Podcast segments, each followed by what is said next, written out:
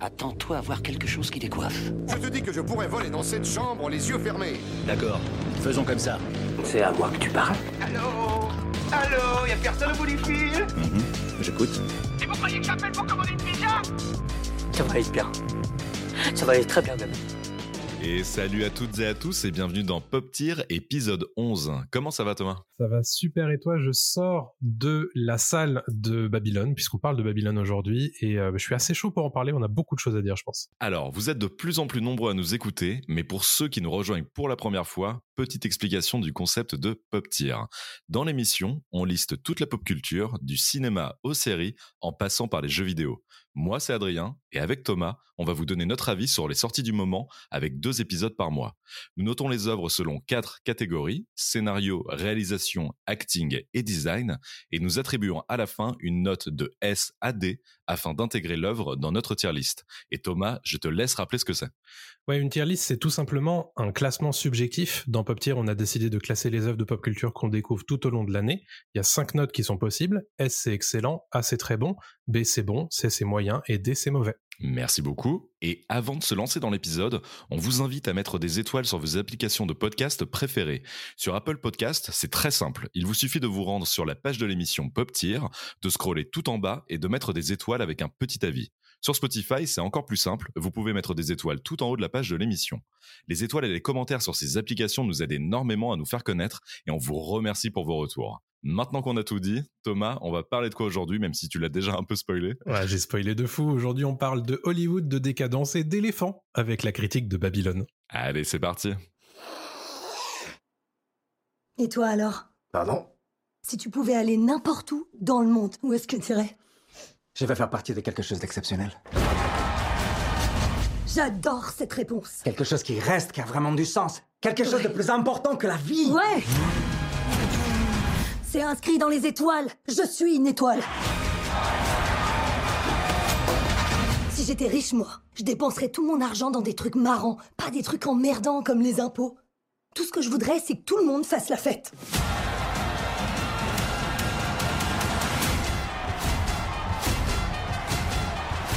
Alors Babylone, c'est quoi? C'est un film de Damien Chazelle, sorti le 18 janvier 2023 dans les salles françaises. On y retrouve Brad Pitt et Margot Robbie dans les rôles principaux. Thomas, je te laisse faire le pitch en quelques mots avant qu'on s'attaque à la tier list. Ouais, rapidement, c'est ça se passe donc à Los Angeles en 1926. On suit un migrant mexicain qui tourne un petit peu dans bah, la zone hollywoodienne et il fait des petits jobs un petit peu par-ci par-là et puis il découvre un petit peu cet univers-là. Avec lui, l'objectif c'est de bah, travailler là-dedans quoi. Il aimerait beaucoup euh, connaître euh, un tournage, un plateau de tournage, etc. Et puis bah, il voit pour l'instant que les stars s'amuser dans des euh, grandes fêtes décadentes. On suit un petit peu euh, tous ces personnages-là via euh, ce regard-là, et puis aussi d'autres stars, des stars montantes, des stars bien en place, euh, et aussi des musiciens euh, Mm. dans, dans Babylone, dans cet univers qui est euh, vraiment euh, sur le point de rupture entre le cinéma muet et le cinéma parlant. Ça va être un des gros, euh, un des gros points, euh, une des grosses thématiques abordées dans, dans ce film-là, et surtout, bah, évidemment, voir comment les trajectoires en fait croisées de, de ces personnages entre bah, l'acteur qui est très très en place, qui est très très bien payé et une grande figure du cinéma muet, cette jeune femme jouée par Margot Robbie qui va avoir sa chance à un moment où euh, bah, tout va basculer et puis euh, bah, ce jeune homme mexicain qui euh, tente de gravir les échelons et, et voilà donc c'est c'est un peu ça tout le, le pitch de Babylone. Hmm. Non, mais c'est un scénario qui est très dense, comme on Mhm. l'entend déjà rien rien qu'avec le pitch.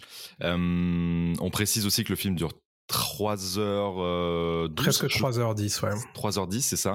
Donc c'est très long en ce moment avec Avatar, on est habitué, mais quand même Ouais. c'est c'est un gros gros morceau. Faut être un peu motivé. Je t'avoue que euh, au mois de janvier, c'est pas évident de sortir dans le froid et de se motiver pour un film aussi long, mais on l'a fait. Euh, moi, je vais préciser tout de suite que je suis sorti euh, plutôt satisfait du film. J'y Mhm. allais sans vraiment en attendre quoi que ce soit. J'aime beaucoup Damien Chazelle. J'ai vraiment aimé Whiplash. C'est pour moi c'est son meilleur depuis le début. La La Land était un très bon film. Euh, First Man était une très belle surprise. J'ai vraiment aimé First Man. Et celui-là, j'étais très curieux de voir ce qu'il pouvait proposer sur le, justement la thématique du Hollywood des années 20, le, le côté euh, du muet au parlant, etc. Mais je, j'ai fait attention à pas trop en regarder avant d'y aller. Je sais Ouais, pas pour toi, fait. mais, mais je pense, ouais, voilà. Euh, donc on va rentrer dans le scénario direct. C'est, c'est, voilà, il y a, il y a beaucoup de choses, beaucoup de choses à dire. Par quoi on prend le, par quoi on commence, euh, par quel bout on le prend. euh, on- peut commencer peut-être par la thématique principale, euh, qui est donc le cinéma. hein. Pour moi, c'est vraiment Exactement. le, le- le cinéma euh, au cœur du, du, scénar. Voilà, c'est un petit peu habituel. Régulièrement à Hollywood, on fait un petit peu de l'introspection hollywoodienne, c'est-à-dire Mhm. que euh, on va s'intéresser à ce que c'est que le cinéma, qu'est-ce que c'est que Hollywood, comment c'était à cette époque-là? Et c'est un peu ce film-là. Mais en fait, ce film, euh, il, il a une dimension très nostalgique, évidemment, Mhm. comme euh, comme pouvait l'être La La Land du côté de la comédie musicale, Mhm. mais il a une perspective qui n'oublie pas les travers du passé, puisque c'est aussi ça, Babylone. Un des, une des grosses, grosses thématiques de, de Babylone, c'est euh, c'est la décadence. C'est Ouais, ouais. euh, c'est la, la fin de siècle, quasiment. Euh, et et c'est intéressant parce que ça, ça, ça met un peu en perspective le, le cinéma à l'heure actuelle aussi. Bah, 100 ans après, en fait. Exactement. Ouais, pile 100 ans après. Et, C'est euh, intéressant, ouais. Vas-y, vas-y. Bah, en fait, il y a, il y a- il y a un côté euh, déjà vu. On va pas se mentir. Il y a un Oui. côté The Artist. The Artist faisait la même chose avec du jardin et son, son personnage qui passait du mieux au parlant, qui Mhm. galérait après euh, quand le cinéma est, est devenu parlant. Là, c'est un peu la même chose avec des stars établies euh, qui étaient des stars absolues du muet, pouvaient faire ce qu'ils Mhm. voulaient, gagner de, un fric monstre et avaient une notoriété folle. Et justement, c'est ce qu'on voit dans le film avec toutes ces grandes fêtes. Euh, vraiment qui vont très très loin hein. d'ailleurs il y a Ouais, c'est des vrais bacchanales, hein. c'est c'est des Oui, orgies pures et c'est simples. des orgies. euh, dans les dix premières minutes, euh, il y a une euh, golden shower. Voilà pour vous donner Ouais, le ton ouais. de- du film, c'est vraiment ça. Enfin, c'est crade, hein. c'est très crade et en même temps, c'est justifié. Voilà par par ce côté un peu grandiloquent tout le temps qu'on veut nous, nous Ouais. mettre en avant. Mais euh, mais donc ouais, c'est c'est c'est quelque chose de déjà vu. Ça se regarde un peu aussi beaucoup hein, ce film. Euh, Hollywood se regarde beaucoup euh, en général, mais là le film aussi le fait. Donc on n'a pas c'est c'est pas là-dessus que, que le film m'a plu parce que c'est des thématiques déjà vues et, et qui m'ont pas plus surprise que ça. Mhm. Mais en parlant de ça, on, on peut rajouter quand même que un des premiers à avoir fait ça, c'est Chantons sous la pluie, Bien qui sûr. est un, un vrai. Euh, T'as l'impression que Babylone se met dans les dans les pas de ce film-là Mhm. à beaucoup de, de moments, et euh, il y a vraiment ce côté-là de se dire, en fait, je fais à peu près, je fais mon Chantons sous la pluie. Alors pas d'un point de vue, euh, pas d'un point de vue euh, musical, mais d'un point de vue thématique. Mhm. Et mais je vais, j'essaie d'aller plus loin en n'oubliant pas un certain nombre de choses. Il y, a, il y a vraiment ce côté-là chez euh, chez Babylone. Est-ce Euh, que c'était nécessaire en fait? Tu vois ce que je veux dire? Bah, Sur ce, sur ce côté-là, je suis pas sûr en fait. Il y a, y a un côté presque, euh, c'est c'est un peu presque trop quoi. Euh, Bah, voilà. Moi, ce qui, il y a, y a un côté, et on- je pense qu'on va le dire beaucoup euh, dans, dans cette émission, mais il y a un côté très euh, grandiloquent, tu l'as dit, mais presque too much. Mhm. Et sur beaucoup de choses, sur la mise en scène bien sûr, mais sur le, le fait qu'il s'attache énormément aux détails crades, souvent gratuits. Alors c'est son sujet qui veut ça, certes, euh, puisqu'il n'est pas du tout dans la dans la magnification de, de, de, ce qui, de son sujet, de, de, des grandes stars de Hollywood ou du Hollywood des années 20. euh, il est vraiment dans, en- en- à dire, oui, il y a ça, certes, mais il y a Mhm. aussi le fait que bah, c'était des dépravés, euh, drogués, euh, obsédés sexuels, des choses comme ça, tu vois? Ouais. Euh, mais c'est vrai que parfois, il va presque un peu trop loin. Et ça a motivé un petit peu chez moi le, le quand je suis sorti de la, de la salle, je t'en ai parlé tout de suite, et j'avais un rejet en fait Mm. de ce film. Euh, plus sur les images en fait qui vont trop loin, tu vois. Ouais. Euh, alors qu'en réalité, c'est beaucoup plus que ça, Babylone, je pense. Oui, c'est beaucoup plus que ça. Euh, moi, j'ai adoré l'intro, qui Ouais. dure à peu près 20 minutes, une demi-heure, je pense. Sur 3 heures de film, c'est peu, mais j'ai adoré l'intro, qui est, qui est vraiment très bonne, où justement, ça pose les bases tout de suite. Il y a du crade, il y a du grandiloquent, il y a de la folie, il y a quasiment tous les acteurs qui arrivent à ce moment-là. Tout est en place, et on se dit que ça va être ça pendant tout le film. C'est pas ça pendant tout le film. Et en fait, même si j'ai adoré l'intro, je crois que j'ai préféré la suite, en fait. Euh, j'ai préféré la suite parce que bah, elle a beaucoup plus de choses à raconter. Mm. Euh, heureusement d'ailleurs, parce que si ça se limitait à l'intro, ce serait dommage. Enfin, à ce côté un peu toujours euh, fou, ça aurait été un peu un peu dommage. Il y a beaucoup de parties dans ce film aussi. Il y a beaucoup de personnages qu'on suit un peu en parallèle, donc celui de Brad Pitt, Margot Robbie et Diego Calva, qui vraiment c'est le trio principal. Et euh, donc on reprécise encore une fois, Brad Pitt joue euh, Jack Conrad, qui est un acteur établi. Margot Robbie joue Nelly, Nelly Laroy, euh, qui est une actrice en devenir, euh, Mhm. qui va tout faire pour devenir euh, la superstar euh, du, du moment. Et Diego Calva, qui est un homme à tout faire, lui, qui euh, veut absolument bah, bosser juste dans le cinéma. Il sait même pas dans quoi, en fait, dans quel euh, métier du cinéma, mais il veut absolument bosser dans le cinéma. Ça le fascine. Donc c'est cool, on a un peu tout le spectre en fait euh, du, du Cinoche avec ces, trois persos, plus Sidney, euh, j'ai perdu son nom, Palmer. Sidney Palmer, c'est ça, euh, qui est un musicien noir qui joue en fait dans ses fêtes décadentes et qui fait son trou aussi là-dedans et un petit peu dans le cinéma. Mhm. Et même si je trouve qu'il est un peu à part, hum, on sait pas trop Il est pourquoi un peu mis de côté, ouais. il est un peu mis de côté. Mais bon, ouais. Je, j'en reviens voilà à, à- à- aux thématiques. J'ai adoré, euh, même si on la connaît déjà cette thématique, euh, la, thématique du, de l'acteur euh, sur le déclin, joué par Brad Pitt, qui joue extrêmement bien en fait ce, ce personnage-là qu'on a déjà vu encore une fois. Je suis désolé Oui. je, vais me, je vais me répéter mais voilà il, le- il le fait très très bien. On en parlera dans l'acting aussi de sa façon de le jouer. Margot Robbie qui est euh, qui est intéressante parce qu'en fait son, son perso euh, pourrait partir n'importe où et en fait euh, elle arrive à le, à le contenir à- et à l'amener un peu dans un dans un espace auquel on s'attend pas forcément tout de suite euh, et puis celui de Diego Calva en fait qui est vraiment pour moi le héros euh, Oui. qui lui apprend qui prend du recul par rapport à tout ce qu'il voit par rapport à toute cette décadence des années 20 du Hollywood et tout et en fait nous permet de nous à travers euh, ses yeux de juger les personnages et, et d'avancer avec lui quoi Exactement. Ouais Non, mais il y a, y a tout à fait de ça. Il y a évidemment la perspective de. Souvent, j'ai le sentiment que quand quand euh, le personnage de Diego Calva euh, parle, j'ai l'impression que c'est Damien Chazelle qui qui parle. oui, oui. Euh, T'as as, l'impression que son spectre, son prisme, c'est le personnage de Manny. Mhm. Euh, et c'est assez intéressant. Ça, je pense que ça te donne la clé de lecture, Euh, tout particulièrement quand il te donne en fait la clé du film très très tôt au début, euh, qui est de euh, j'ai- j'aimerais faire partie de quelque chose de plus grand que moi. Ouais. Et il y a vraiment, je pense que c'est ça la clé du film, euh, qui de de, de de Babylone, ce qui te et c'est aussi pour ça qu'il se met dans l'affiliation, à mon sens, euh, de certains grands films, dont Chantons sous la pluie. Euh, donc il y a ce il y a ce truc là. Peut-être que c'est un petit peu trop évident. Mais c'est ça en fait. C'est pas qu'il y a pas d'intérêt à raconter cette histoire. Je la trouve très intéressante. Elle est super intéressante et puis il faut pas se mentir, euh, tous ceux qui vont cracher dessus en disant Oh, on a déjà vu ça, on a déjà vu ça. Oui, mais il y a plein de spectateurs qui ne sont pas au courant de euh, du Hollywood justement de- du début de siècle, du début du 20e, etc. De la création du cinéma un peu, euh, enfin du Hollywood de, de, de l'époque. Moi, je trouve ça vraiment vraiment pertinent de, de le faire. Mais c'est la façon dont c'est raconté Mhm. euh, qui, qui est pas forcément bienvenue. Je trouve que la façon dont c'est raconté est extrêmement classique en fait, et elle se cache. Euh, en tout cas, Damien Chazelle se cache derrière des, des artifices un peu euh, faciles. Euh, justement, ce côté crade, ce côté euh, grandiose, ce côté Great Gatsby, en fait, Ouais. de, de fait comme ça.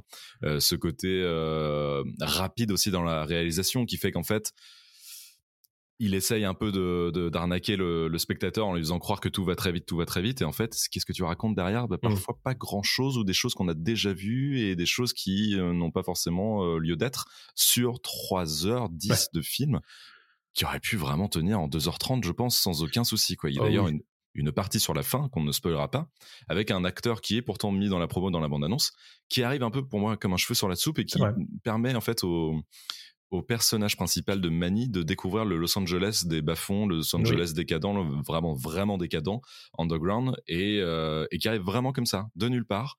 Et on se dit, ok, il y a plus vraiment de rapport avec le cinéma là c'est pour montrer quoi? C'est pour montrer vraiment que euh, la ville aussi en elle-même était complètement folle c'était euh, le Far West à ce point-là. Oui oui mais est-ce que c'était justifié? Pour moi c'est vraiment on a on a rajouté ça au montage. C'est toute une séquence qui aurait pu être coupée. Euh, et les gens sauront de qui on parle et de quelle Mhm. séquence on parle qui est- qui est- alors, au-delà de ça par contre qui est très euh, bien mise en scène euh, qui est, qui est euh, finalement assez intéressante mais Mhm. qui était complètement oubliable dans l'histoire globale du film et dans le fil rouge que Chazelle tient quoi Mm. C'est quelque chose qu'on dit souvent sur les films qui sont longs, c'est qu'il y a des choses à couper. Mm. Euh, là, en l'occurrence, je pense que je suis, je suis super d'accord sur toute cette séquence-là. Il y a une séquence à peu près au milieu du film qui fait exprès d'être longue, et je pense qu'elle a du sens dans dans le côté répétitif de ce qui se passe et Ouais. de, c'est, je pense que c'est le propos qu'elle soit longue et je, pour le coup celle-là je la couperai pas mais euh, il y, a, il y a effectivement des, des moments de gras etc un petit peu un petit peu souvent c'est j'ai envie de te dire normal pour ce ge- genre de film qui Mm. passe son temps à, à- à s'allonger parfois. Euh, Il y a un rythme distendu, mais on en parlera tout à l'heure euh, sur la réalisation. Il y a un truc qu'il faut préciser quand même, c'est que c'est pas un biopic. Euh, il s'inspire évidemment de tout, euh, tout ce brassage en fait euh, historique, etc. Mais il me semble pas qu'il y ait de, de personnages qui soient des, des personnages ayant existé. Non, ils sont pas nommés, mais c'est des, des mix en fait, c'est des Exactement. mélanges de plein de. on s'inspire. On s'inspire de plein de De- personnages qui ont existé, d'acteurs qui ont existé, etc. Exactement. Donc c'est en fait, le, il, il s'intéresse à dépeindre la période, mais en réalité, son sujet, c'est ses personnages. Moi, ce qui me gêne avec ces personnages, c'est que euh, t'as l'impression que souvent, ce sont des archétypes Mhm. et que euh, on les développe très peu en réalité, parce qu'il y a quand même un, un aspect film choral, Mm. puisque euh, on vous en a cité trois. Mais On a un quatrième un petit peu moins important, mais euh, qui est quand même là. Euh, donc on va, euh, on va les retrouver à certains moments de leur vie. C'est assez ramassé d'ailleurs hein, sur en termes de période, mais il y a des il y a des moments où tu as l'impression qu'il n'y a pas vraiment de fil rouge. Euh, C'est-à-dire que ça, euh, on les retrouve certes, mais euh, tu as l'impression que ça va évoluer, mais en fait ça n'évolue pas. Euh, tu as des moments où tu te dis ah ça c'est un moment euh, définitoire pour ce personnage-là, et en réalité bah ça il y a rien qui change. Euh, c'est c'est assez étonnant, mais je pense que ça fait partie du propos du film en réalité. Et C'est que ça avance. En fait, il veut, il veut montrer que ça avance, que ça va vite, que les personnages partent pied aussi parfois très vite. Euh, la scène dont tu parlais qui arrive au milieu, et d'ailleurs elle arrive, je pense, même très exactement au milieu, et c'est fait exprès. euh, Très probablement, pour, oui. pour, pour montrer la jonction entre deux choses, euh, qui, est- qui est super intéressante. Et là, je trouve que le, le personnage est développé grâce à cette scène.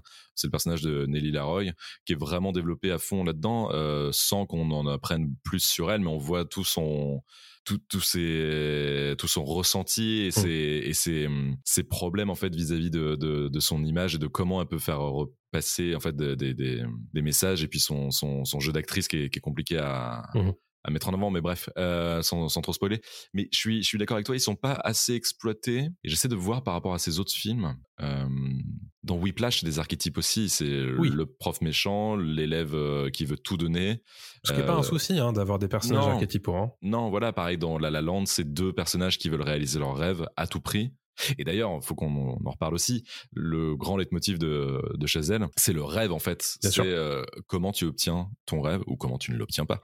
Euh, Jusqu'où tu veux aller et juste, exactement, jusqu'où tu veux aller et, euh, et comment euh, tu, tu y parviens et est-ce que tu te veux, est-ce que tu vends ton âme au diable pour, pour y arriver quoi. Et je Exactement. trouve que dans celui-là, il pousse encore un peu plus loin en fait ces, euh, personnages Mm. euh, et on a plus de variété en fait de, de personnages donc de rêves etc quoi Euh, et que même là il va encore plus loin parce qu'il y a ce côté certains ont déjà atteint leur rêve certains Oui. ont, dé- ont déjà atteint leur objectif Euh, qu'est-ce qui se passe après en fait? Et je pense que c'est son vraiment son grand truc à Chazelle il adore Bien ça euh, moi, ça me parle moins en fait dans celui-là euh, parce que j'ai l'impression que ça a déjà été traité. C'est encore une fois, hein, je le répète, hein, il y a des films qui l'ont déjà traité. Franchement, The Artist le, le, le fait à sa manière, hein, mais il le fait vraiment. Le personnage de Dujardin, c'est celui de Brad Pitt. hein, c'est Mhm. exactement la même chose. Euh, bon, euh, on- les films s'inspirent de films, donc il y a pas de souci quoi. Mais euh, mais je trouve qu'il aurait pu pas forcément resserrer sur euh, un, un seul personnage, mais resserrer sur une autre thématique ou, Mm. ou peut-être juste, tu vois, sur Nelly Leroy, une superstar en devenir, ça aurait été cool. Juste ça, ça aurait été cool. Là, il s'é- il s'éparpille peut-être un peu. Ouais. Moi, ce qui m'intéresse en tout cas dans son propos, c'est euh, comment il se centre aussi sur le rapport entre ces différents humains et leur grand rêve, qui est symbolisé du coup par Hollywood, par cette, cette fameuse Babylone, Ouais. et euh, à quel point en réalité, et euh, ça on nous le dit vers la fin du film, mais je, je ne le spoilerai pas, mais à quel point tout ça, en fait, euh, c'est une machine à broyer les gens en réalité. Bien sûr. Et ça, c'est aussi ça son propos. Euh, et, et quelque part, euh, ce qu'on a dit sur le fait que ces personnages ils avancent pas, etc. bah, peut-être que ça fait partie aussi de ce qu'il a à dire. Euh, ouais, ouais. donc, c'est euh, hein. c'est difficile le voilà on peut pas non plus faire une analyse euh, trait pour trait puisque moi on est on est là une semaine sur deux euh, une heure pour parler d'un film et Oui, on ne, beaucoup on ne de veut pas hein. le spoiler. Mais il y a il y a aussi je pense je pense qu'il y a des choses intéressantes. Il y a des choses qui m'ont gêné dans ce scénario. Il y a des choses intéressantes. Donc je peux pas je, je peux pas le jeter. Euh, tout, tout jeter en bloc en disant non ça m'a pas plu. Il y a effectivement un truc qui qui au, de l'ordre du premier visionnage qui grippe, qui m'a qui m'a gêné. Mhm. Mais quand je me pose dessus, euh, quand j'y réfléchis, je me dis ouais, mais c'est pas c'est pas juste con. Euh, non, il y a il y a il y a des trucs euh, vraiment intéressants dans ce film. Oui. Euh, et et voilà, je pense que Je- ouais, non, non, mais je te rejoins complètement. Moi, ça a moins grippé, je pense. hein. Quand je l'ai vu la Ouais. première fois, j'étais quand même pris dedans et je le reverrai pas tout de suite, évidemment, mais je le reverrai plus tard. Mais j'ai- vraiment, vraiment apprécié le film. Là où je te rejoins sur le scénario, c'est que ça manque de, de, de tenue, en fait, vraiment. Enfin, ça se tient pas totalement, en fait, euh, de A à Z, quoi. Tu sais pas exactement où il va. Franchement, euh, prendre du recul avec le personnage de Manny, ça aurait été super tout le temps Oui.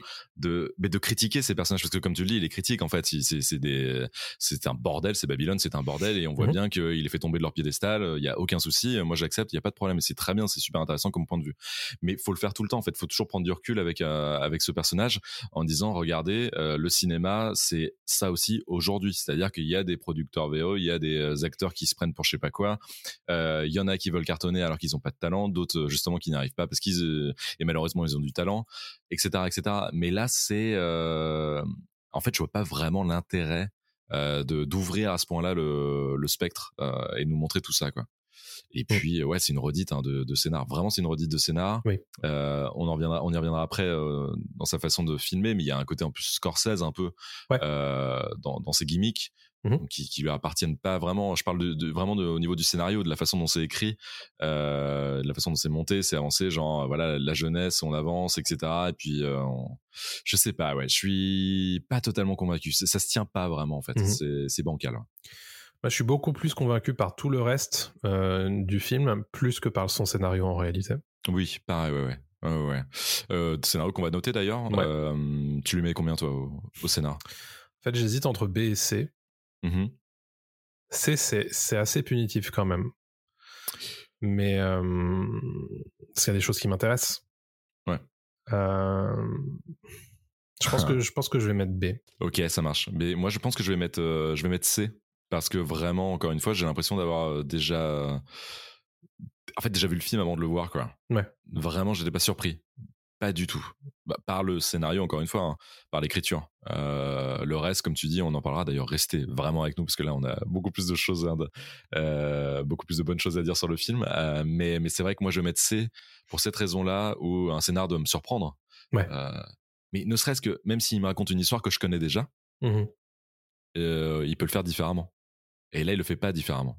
Vraiment, il prend pas de risque, je trouve, dans sa façon de compter ce Hollywood décadent des années 20, quoi. Ouais. Donc, euh, donc c'est un peu, un peu dommage, quoi. Donc ouais, je vais partir sur ça. ouais. Quand je suis arrivé à Los Angeles, il y avait marqué sur toutes les portes interdit aux acteurs et aux chiens. J'ai changé la donne.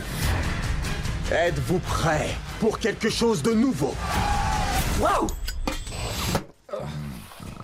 Tranquilo, tranquilo, señor.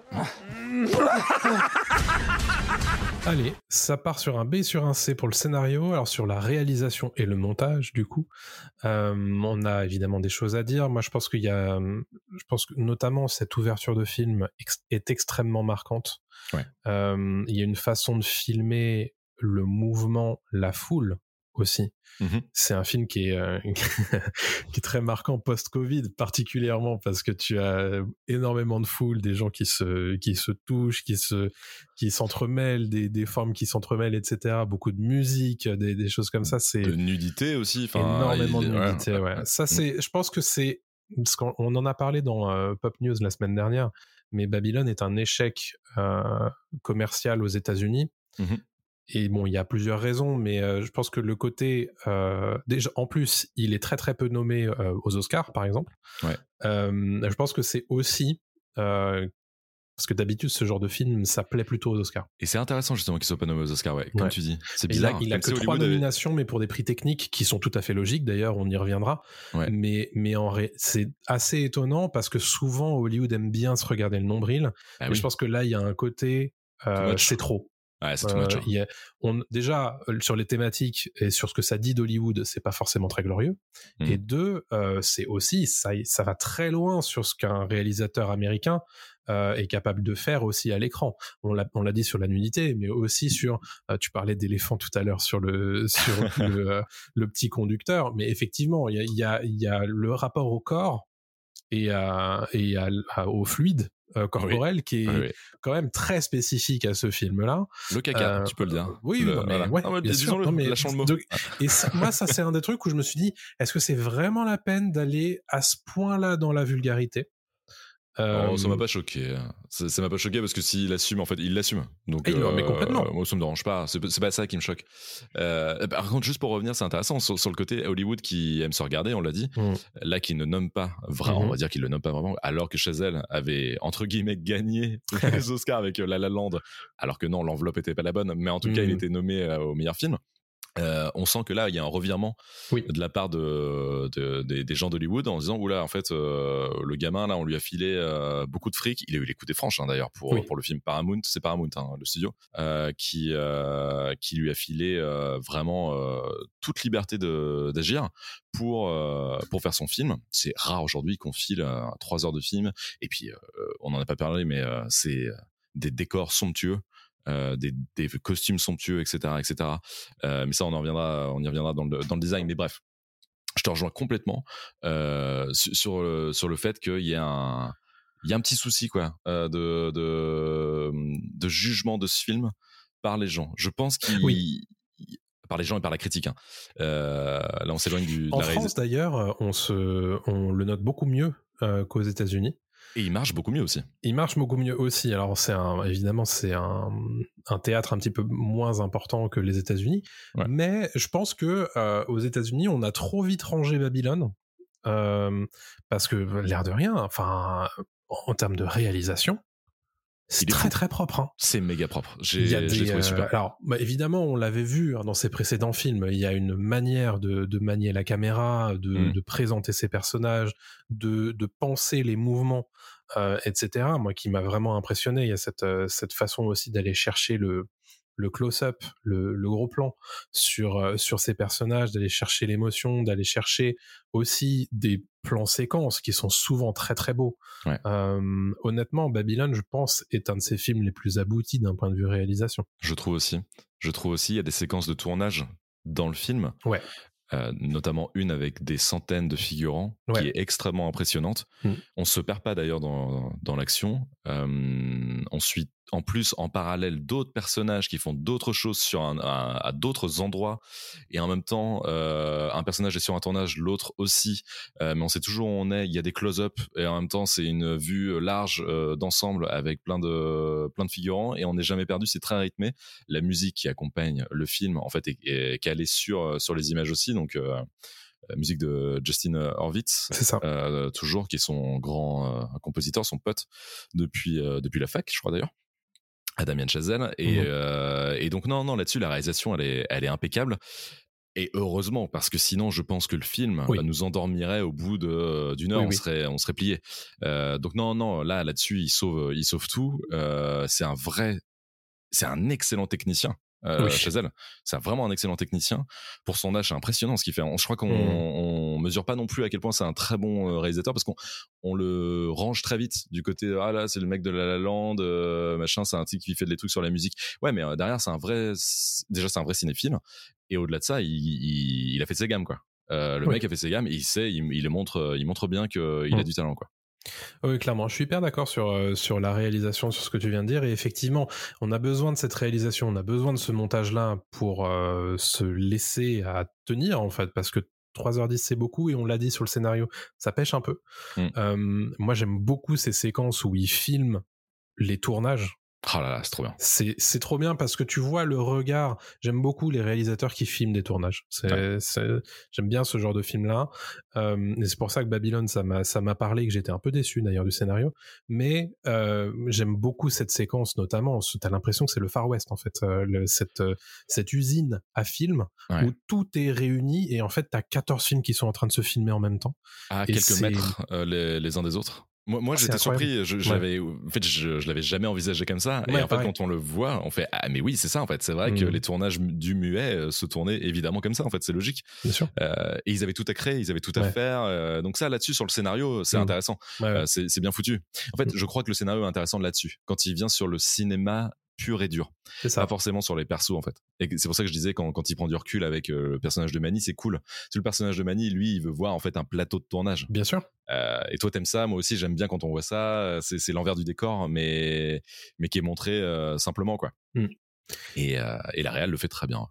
Et c'est très cool à mettre en perspective justement avec ce passage au parlant et ce que ça veut dire aussi techniquement sur euh, un tournage et comment on tourne un film. Mhm. Donc c'est euh, évidemment tout ça c'est euh, c'est de la, de la perspective du parallèle euh, et c'est très c'est très malin d'avoir fait ça comme ça parce qu'on passe de quelque chose de frénétique d'un point de vue image, d'un point de vue mouvement, d'un point de vue à tout ce qui se passe et on Mhm. et à quelque chose de frénétique aussi, mais dans la frénésie du tout doit être contrôlé d'un coup.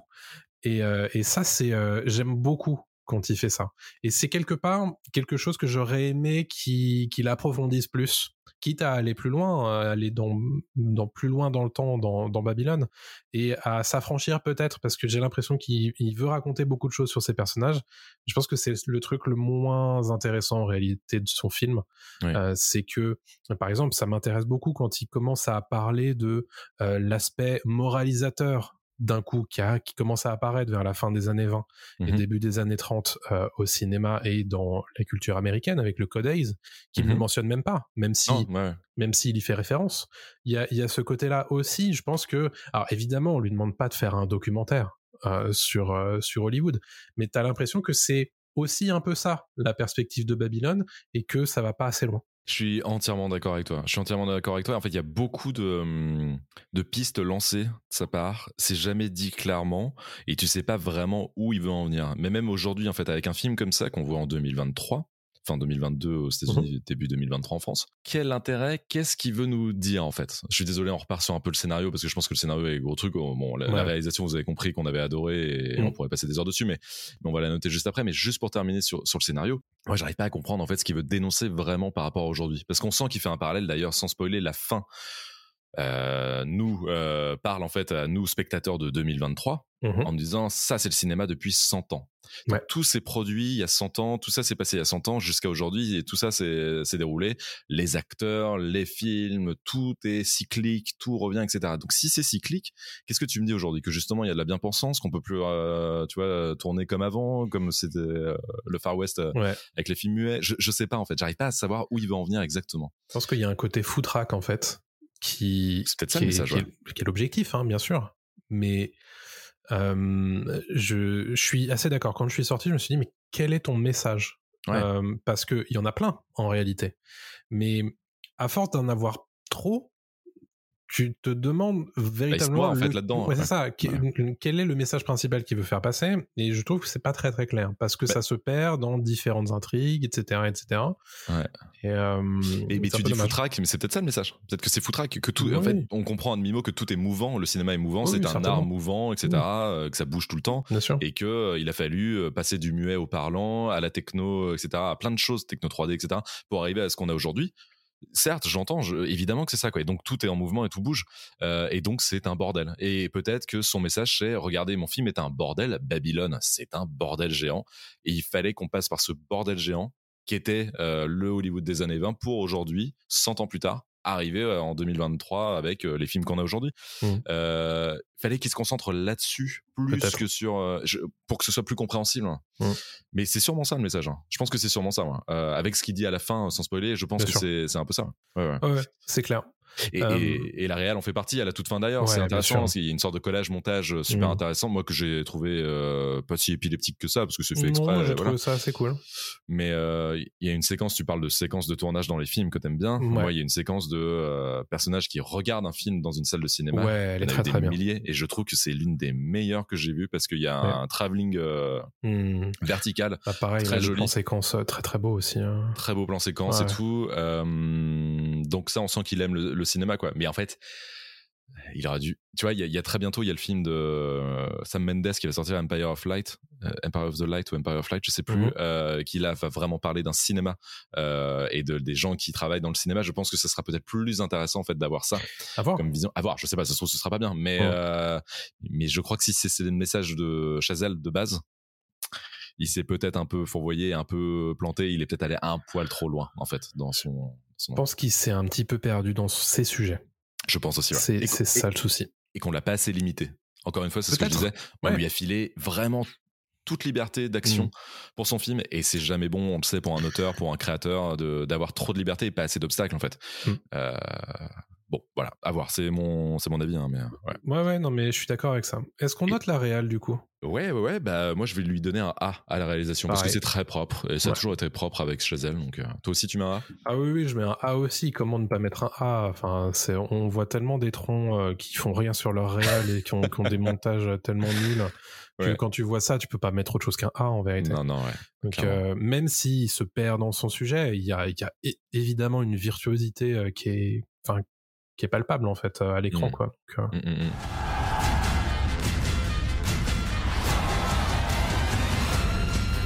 Vous savez ce qu'on doit faire On doit casser les codes. Coucher nos rêves sur la pellicule pour qu'ils entrent dans l'histoire. Qu'on puisse regarder l'écran et se dire Eureka Je suis plus tout seul. Euh, parlons d'acting. Parlons des, euh, des personnages. Alors évidemment, on va pas parler de tout le monde, mais on en a trois spécifiques quand même à, à- sur lesquels revenir. Mhm. Euh, le premier, je pense qu'il faut qu'on parle de Brad Pitt. Évidemment. Brad Pitt, du coup, qui est le, comme tu le disais, l'acteur installé. Jack Euh, Conrad. du- Ouais. Jack Conrad du, du, cinéma muet Mhm. et euh, qui joue un personnage qui est en réalité qui est en perdition. Euh, puisqu'il est, euh, il est en, en haut de l'affiche au sommet et puis ben d'un coup patatras. Euh, et comment il se débrouille de ça? C'est évidemment un, un énorme cliché de l'acteur américain qui a besoin de euh, de- d'une nouvelle femme à chaque euh, à chaque film qu'il fait quasiment.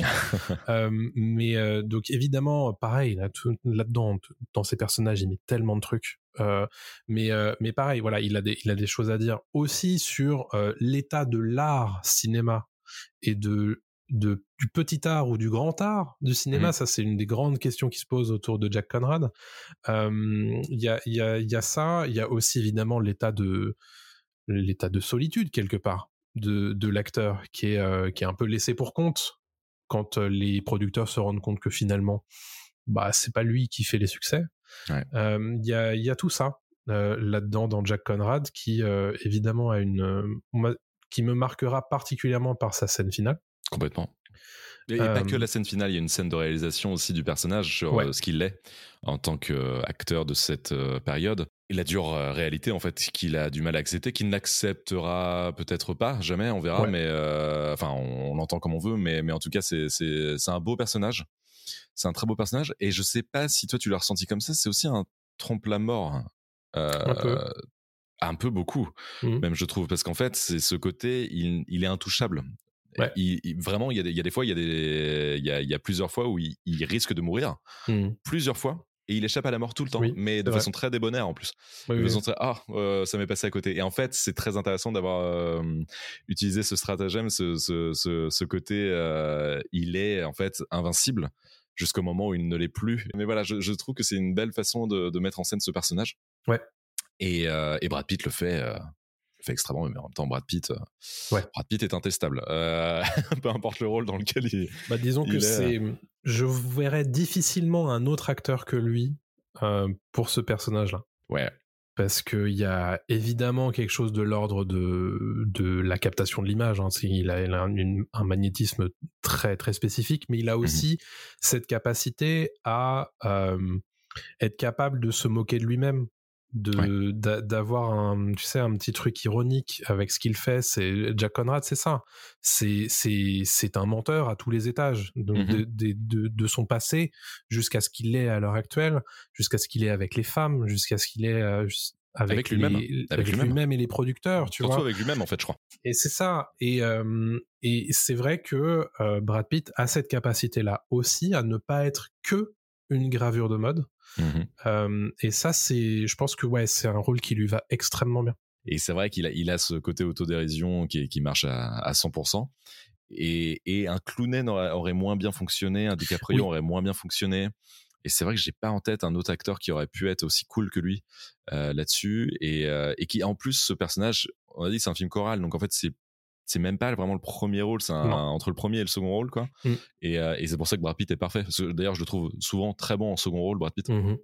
parfois même bien meilleur que les premiers rôles. Euh, et là, il est, il est impeccable, quoi. Vraiment impeccable, quoi. Et, euh, et puis drôle. Qu'est-ce qu'il est drôle, putain. C'est ouais, ouais, très très drôle. Et il a aussi, en fait, je pense que c'est dans ce film-là, il a un côté très clown triste. Ouais. Et qui lui va très bien aussi. Mm, mm, il faut qu'on parle de Margot Robbie, qui là pour Bien le sûr. coup est vraiment le premier rôle féminin. Ouais. Euh, Margot Robbie qui joue du coup c'est cette débutante en réalité qui va être tout de suite euh, mise en haut de l'affiche Mhm. et euh, avoir une espèce de phénomène autour d'elle jusqu'à ce que ben le, le parlant arrive et euh, et il y a ce côté très rêveuse Mhm. mais aussi euh, Icar qui est euh, qui est allé se brûler les ailes en fait euh, trop proche du soleil.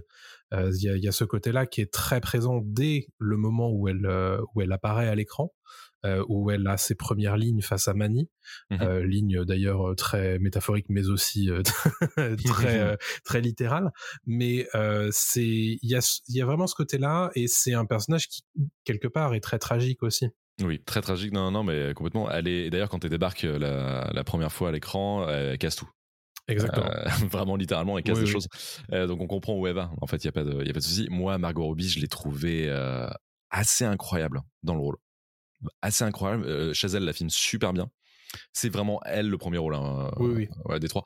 Elle est, elle est hypnotisante. Vraiment, moi, j'aime beaucoup Margot Robbie. J'ai toujours euh, aimé ce qu'elle faisait, mais elle a quelque chose dans les yeux euh, qui est euh, assez dingue et on l'a rarement filmé comme ça, je trouve.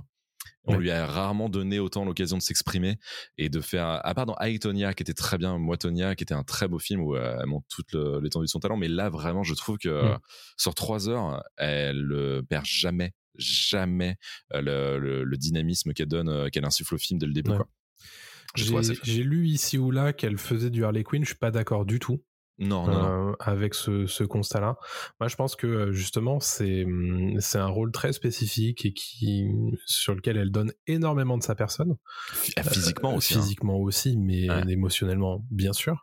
Ouais. Euh, et non, non, c'est c'est c'est beaucoup plus que ça, moi je pense. Mm. Et, et, euh, c'est vrai qu'elle est assez impressionnante euh, physiquement de ce qu'elle arrive à faire. Et il y a beaucoup, beaucoup de ces scènes euh, qui sont qui sont très intéressantes. Moi, j'ai trouvé. Non, non, elle est super. Elle est super, et ben, comme d'habitude, hein, de toute façon. euh, Ouais.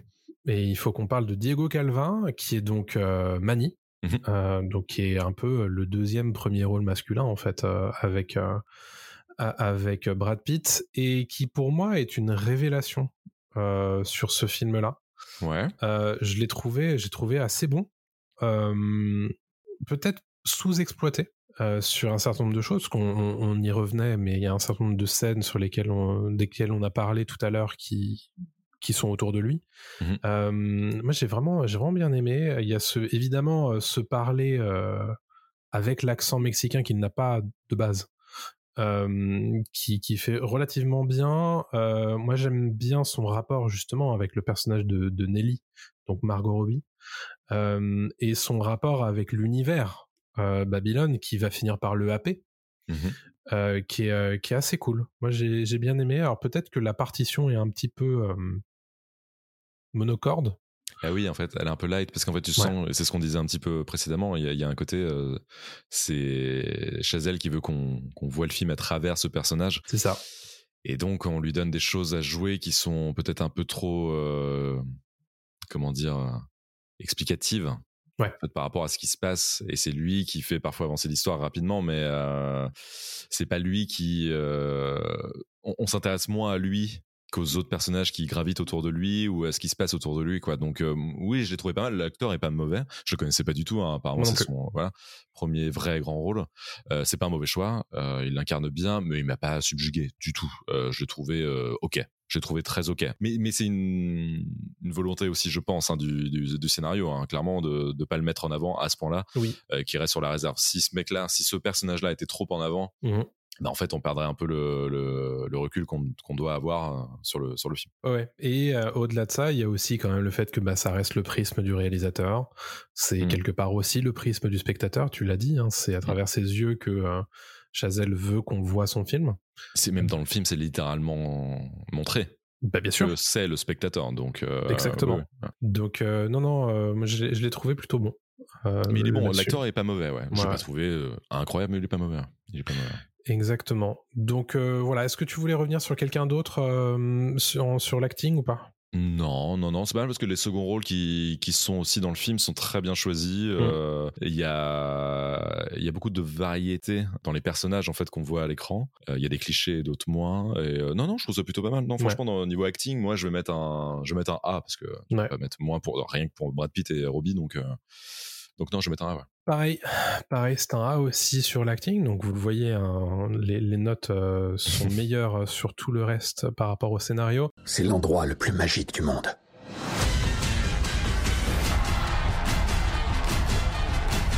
Et il faut qu'on évoque le design avant de terminer cette émission.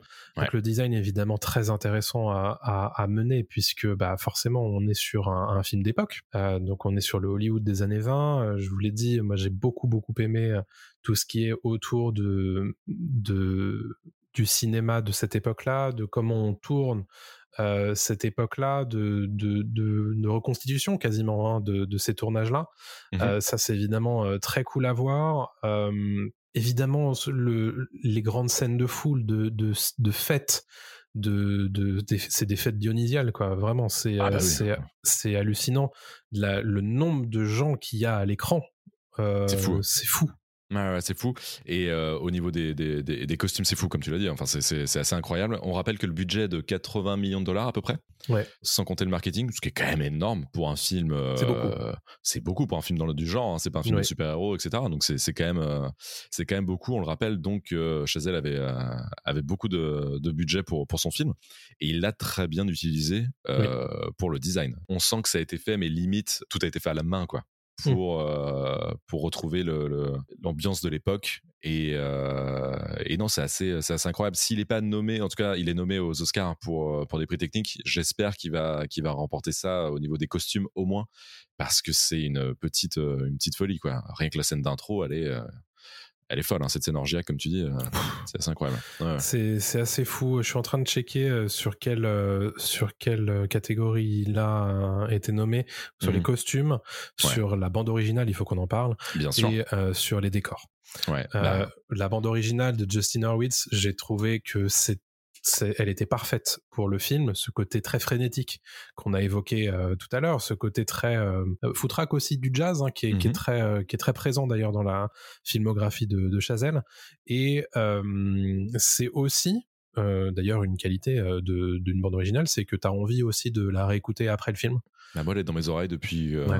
depuis que je suis allé voir le film quoi régulièrement j'écoute euh, la BO. Ouais, moi j'ai beaucoup aimé cette bande originale hein, de, euh, de Babylone.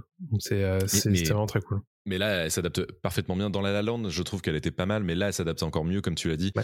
Au côté footrack, en fait, c'est vrai que le jazz, bah, c'est un bordel aussi. On aime ou on n'aime pas, mais c'est vrai que c'est bordélique et c'est le but du jazz. Et c'est cool, en fait, si on aime le jazz, de pouvoir improviser, de changer de, de tempo quand on veut, etc. Et là, c'est le cas, il y a une fête qui commence un peu tranquille. D'un coup, il se passe beaucoup plus de choses. Quelqu'un prend de la drogue, euh, ça va plus vite, ça, ça ralentit, et c'est ça pendant tout le film. Et, et la, et la BO non, s'adapte très très bien. Il y a des moments beaucoup plus doux aussi dans la BO Oui. que j'ai trouvé très touchant, euh, notamment vers la fin du film. Et puis euh, et puis justement il y a, il y a ce côté aussi dans le design, la colorimétrie est cool. Euh, on n'a pas ce on n'a pas ce Hollywood classique, c'est pas du jaune dégueulasse qu'on peut voir d'habitude. Là, c'est quand même très travaillé. Mhm. Euh, on sent aussi toute la toute la chaleur Euh, ça transpire vraiment euh, Oui. de l'écran, ce, ce côté. Il fait chaud quand on tourne dans ce putain de désert de, de Californie. Il y a tout à construire. Les, les gars ont chaud quand ils sont dans les box à, Ouais. à filmer parce qu'ils ils sont obligés de, de s'enfermer dans des Mhm. soundstages, etc., etc. Donc c'est cool, c'est vraiment bien fait. Et euh, vraiment, il y a le souci du détail. Et c'est pour ça que le film, je suis déçu qu'il fasse un flop parce qu'il a, il a beaucoup de choses pour lui en fait. Ouais. Euh, Au-delà du scénario, il a énormément de choses pour lui, que ce soit au niveau du design, de la réal et tout. Et c'est dommage quoi que, que le film fonctionne pas trop quoi. Il y a un côté très sensoriel en fait à ce film. On l'a évoqué plusieurs fois, mais euh, le côté euh, chaleur aussi effectivement est très présent. Euh, le côté visuel, bien sûr, avec ces souvent ces scènes qui sont euh, qui sont tournées euh, entre chien et loup, entre la nuit et le, le jour, euh, Mm. les ces, ces choses-là évidemment, parce que c'est quelque chose qui est, est amené aussi d'un point de vue scénaristique, c'est que c'est des c'est des fêtes qui euh, limite se poursuivent pendant le euh, pendant le tournage, parce qu'en réalité, c'est des gens qui dorment pas quasiment à cette Ouais. époque-là. Ouais. Et donc, euh, limite trois heures après euh, la fête, ils sont en train de tourner. Et il y a ce côté euh, vraiment, c'est le, joyeux bordel de cette époque-là, de, ce côté émulsion en fait de, de Hollywood et qui est très présent dans ce film, qui est bien rendu. Ça donne du coup un film qui est je pense que le mot c'est vraiment foutraque, mais qui qui a vraiment, je pense, qui mérite d'être vu au cinéma. Oui. Il y a, il y a, je pense qu'il y a un, un vrai plus quand même à voir ce film dans une salle de cinéma. Il y a aussi, parce qu'on l'a pas dit, mais il y a des moments où on se marre euh, dans, dans ce film. Il y a- dans Il la est drôle salle. ce film. Il est drôle. Dans la salle, on s'est marré, tu vois. Il y a, Ouais, pareil. et, je pense que euh, il y a aussi des moments où euh, bah, t'es choqué euh, avec la salle, tu vois, de, de ce qui se Mhm. passe à l'écran. Mais c'est l'objectif, c'est que, alors, ça plaira pas à tout le monde du tout, comme on l'a dit, hein, puisque bah les critiques sont divisées. euh, au box-office, ça marche pas des masses, euh, particulièrement aux États-Unis, qui ont très vite euh, arrêté de passer le film, euh, même sur euh, sur les remises de prix, les, cé- les cérémonies de remise de prix, le film est pas très très salué. Mais c'est, je pense, un film qui mérite d'être vu. Et je pense que c'est un film qui restera quand même, et ça deviendra peut-être pas un film culte, hein, mais, mais c'est un film qui reviendra de temps en temps dans les discussions. Et, et il faudra le décortiquer, il faudra qu'on prenne un peu plus de temps pour le décortiquer plus tard. Mais il y a beaucoup de choses à dire, je pense, sur ce qu'il présente Mm. et sur la façon dont il l'a présenté. Encore une fois, il l'a mal présenté pour moi hein, sur beaucoup de points, mais mais il y a, il y a beaucoup de choses à garder. Beaucoup de choses à garder. Et donc là, on, on s'éloigne un peu du, de la partie design. Moi, je vais aller jusqu'à lui mettre un S au design, vraiment parce que euh, ça fait du bien d'avoir autant de détails partout, tout le temps.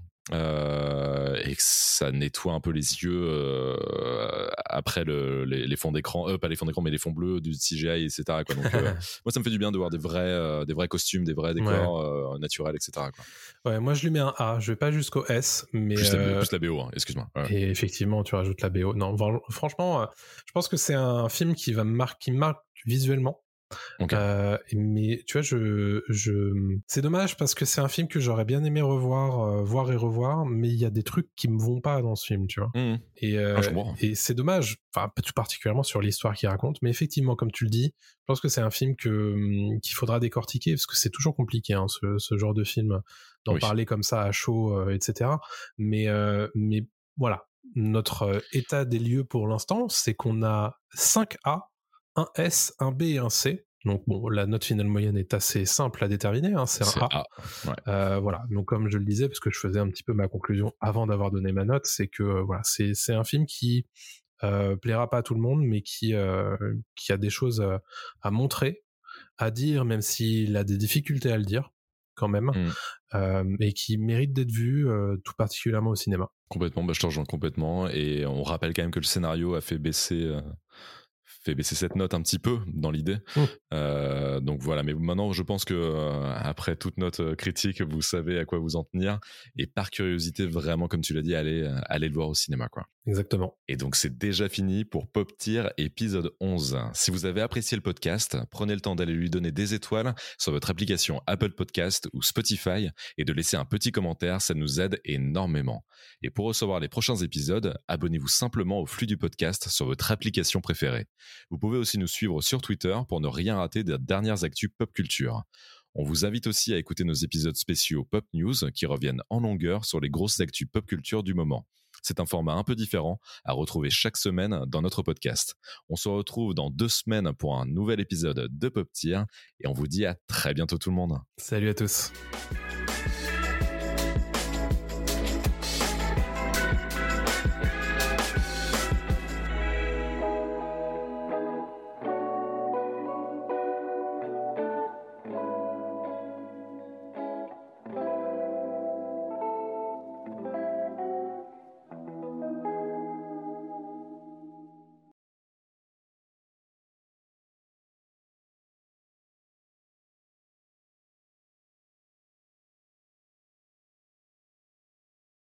La terre est fermée pour la journée.